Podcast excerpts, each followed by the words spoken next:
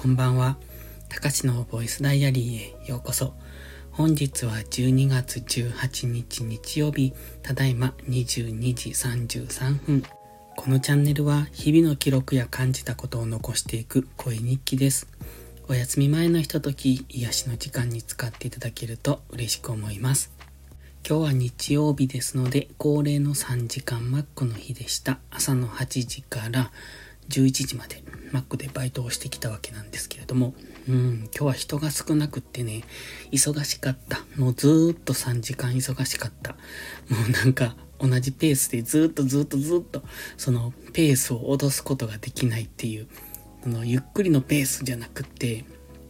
うん、あれ以上はちょっとギリギリっていうところ、あの結構自分の限界に近いペース、スピードで3時間ぶっ通しって感じでしたね。忙しかったんですけど、売り上げもまあまあ取れたので良かったかなっていうところですね。今日はね、えっ、ー、と、いつもの、こう、アルバイトの人たちがいなくて、うんと、社員の人と働いてたんですよ。まあ、店長と働いてたんですよ。まあ、それ以外にもいたんですけど、やっぱり仕事のできる人と一緒に働くって、すごく働きやすいですね。うんと、次の人のことを考えて動いてくれる。他にもそういう人はいるんですけど、次の人のこととか、周りの人のことを考えられない人って意外と結構いて、まあそういう人たちと一緒に当たると、うん、あの、大変なんですよね。まあでも、比較的うちの店仕事できる人が多いので、ありがたいんですけれどもね。前勤めていた会社っていうのはやっぱり、その、どっちかというと、周りに気づかないとか、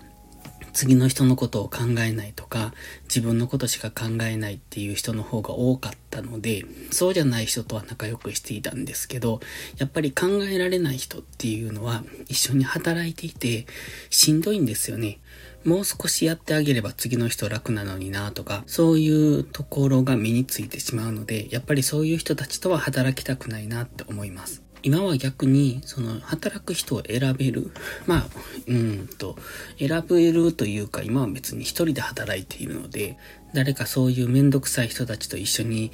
交わるとか、関わるとかないのでいいんですけれどもね。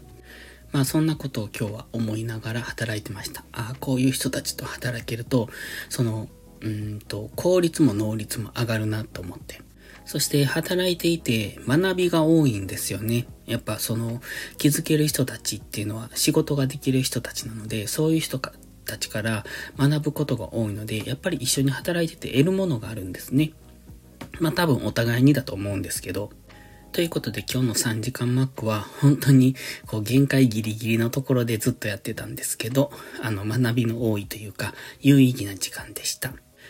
で、今から寝るわけなんですけどね、その隣の部屋がめっちゃ寒いんですよ。まあ、エアコン入れて温めとけばいいんですけど、まあ無駄じゃないですか。そんな布団に入ってしまえば一緒だし。なので、普通のこう室温、だから何度でしょうね。10度切っているとは思うんですが、5度とか6度とかそんなくらいかな。で、急いで布団に入って布団を温めるってわけなんですけど、布団入りたてってやっぱ布団冷たいじゃないですか。だからね、湯たんぽを買ってみました。寝る前に布団を温めてもらおうと思って、なんかいつ届くんかなうんと、湯たんぽお湯入れるのめんどくさいので充電式のやつにしたんですけど、なんか12月の下旬ぐらいだから、あと1週間ぐらい待たないといけないのかな。でもそれまでの我慢だと思いながら。で、さっきも隣の部屋に行ったんですけど、やっぱめっちゃ寒いので うん、エアコン入れようかなと思ってたところなんですよね。そういえばね、昨日ビッグイシューから封筒が届いて、ビッグイシューって知ってます？あの、ビッグイシュー。英語で大きいイシュー、問題？ビッグイシューって書くんですけど、えっと、ホームレスの方たちが配っている小冊子っていうのかな。薄っぺらい雑誌みたいなのがあるんですよ。まあ、それがビッグイシューなんですが、これ多分会社名でもあるのかな。で、そのビッグイシューっていう会社が、そのホームレス支援で多分ホームレスの方たちに仕事をっていう感じでされている非営利団体なのかな。ちょっとわかんないですけど。でね、そこに毎、毎月募金寄付をしてるんですよ。まあそれは口座引き落としで、まあ額は知れてます けれども、あの少しでも何かできればと思って、その前ね、えっ、ー、と毎月どこかに寄付しようと思ってやってたんですよ。で、その時に、こう、いろいろ探していて、毎月毎月違う団体にしていたんですね。まんべんなくいろんなところに寄付をしていこうと思って。でもそれをしていると、毎回寄付の仕方がいろいろなので、クレジットだったりとか、銀行振込だったりとか、結構めんどくさいなと思って。だったら、その毎月自動で引き落としてくれるのがいいなと思って、そのビッグイシューにしたんです。別になんでそこにしたかっていう理由はないんですけど、まあ自分が、うん、何不自由なく生きていられるっていうので、だったら少しその、うん、自分よりも弱者の方たちを、うんと、助けるお手伝いができればなっていう、そんな感じです。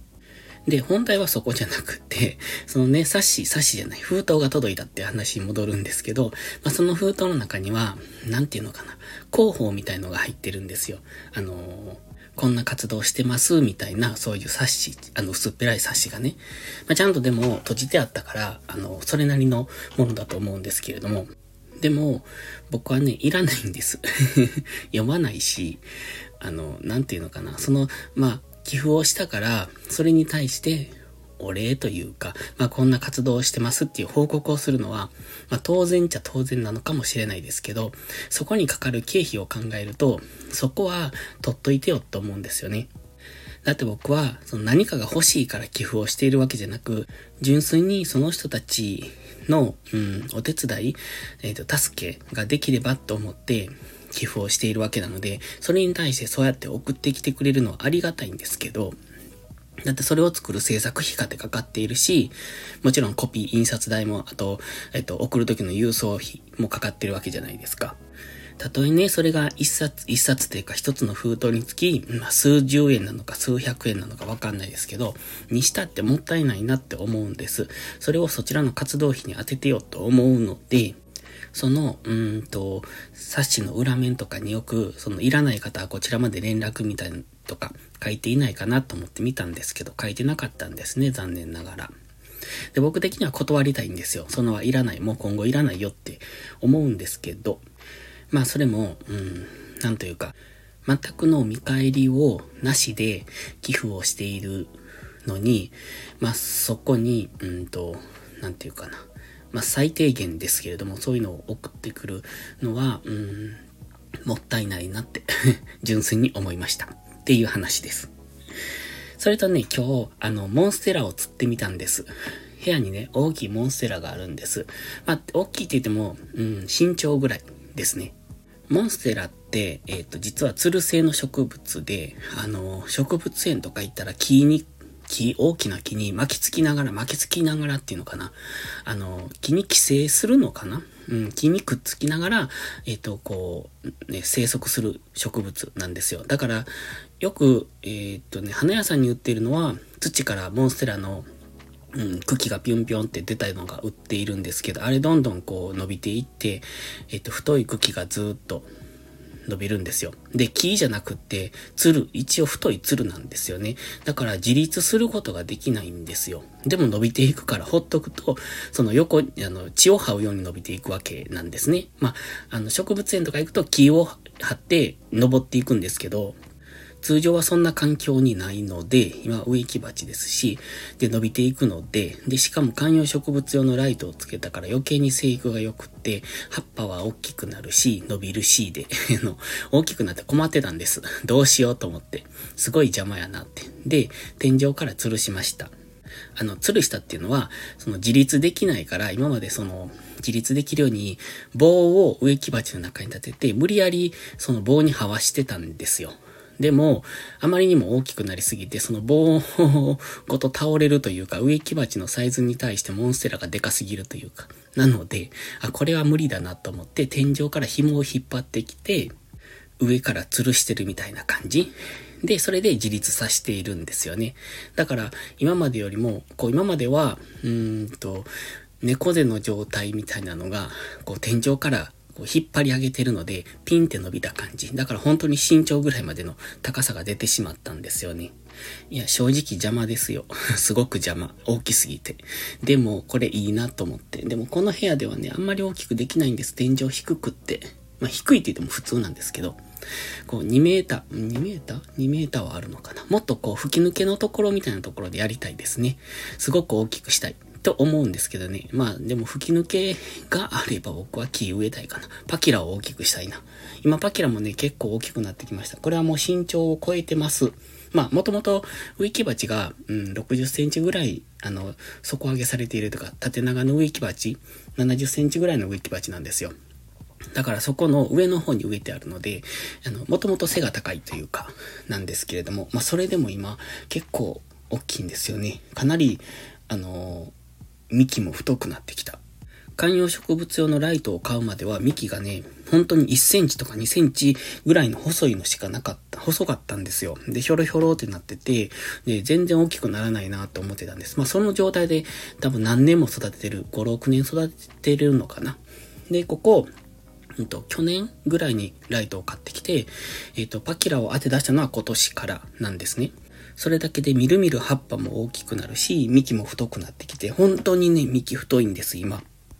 て言ってもまあ4センチぐらい。でももともと1センチ2センチだったものが4センチになったって結構大きくないですか？今4、5センチかな。元の方にいたら5センチぐらいあるのかな。っ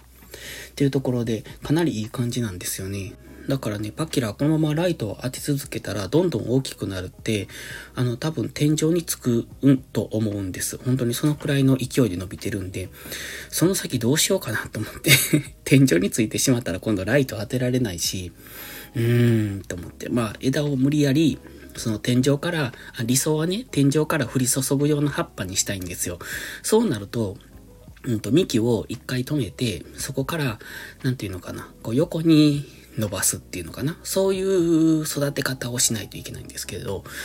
そんな風にできるのかな？ライトの横から当てるとそうなるのかな？わかんないですけど。まあ、とりあえず今は縦に育ててるんですけどね。ということで、なんか、席が全然収まらないので、あの、もう一度病院に行きたいんですけど、時間がなくて行けてなくて。で、今も何度も咳止めてるんですけど、咳止めてるじゃない。あの、録音を止めて咳して、録音止めて咳してって、それを繰り返してて、途中で声が震えてるとか、もう咳の前なんです。咳が出る前が声が震えてたり、あの、なんかこう、上ずった感じになってたりしてると思うんですけど、まあその辺はいつか、いつか、あと半年もすれば治るのかな。わかんないですけど。ということで、ではまた。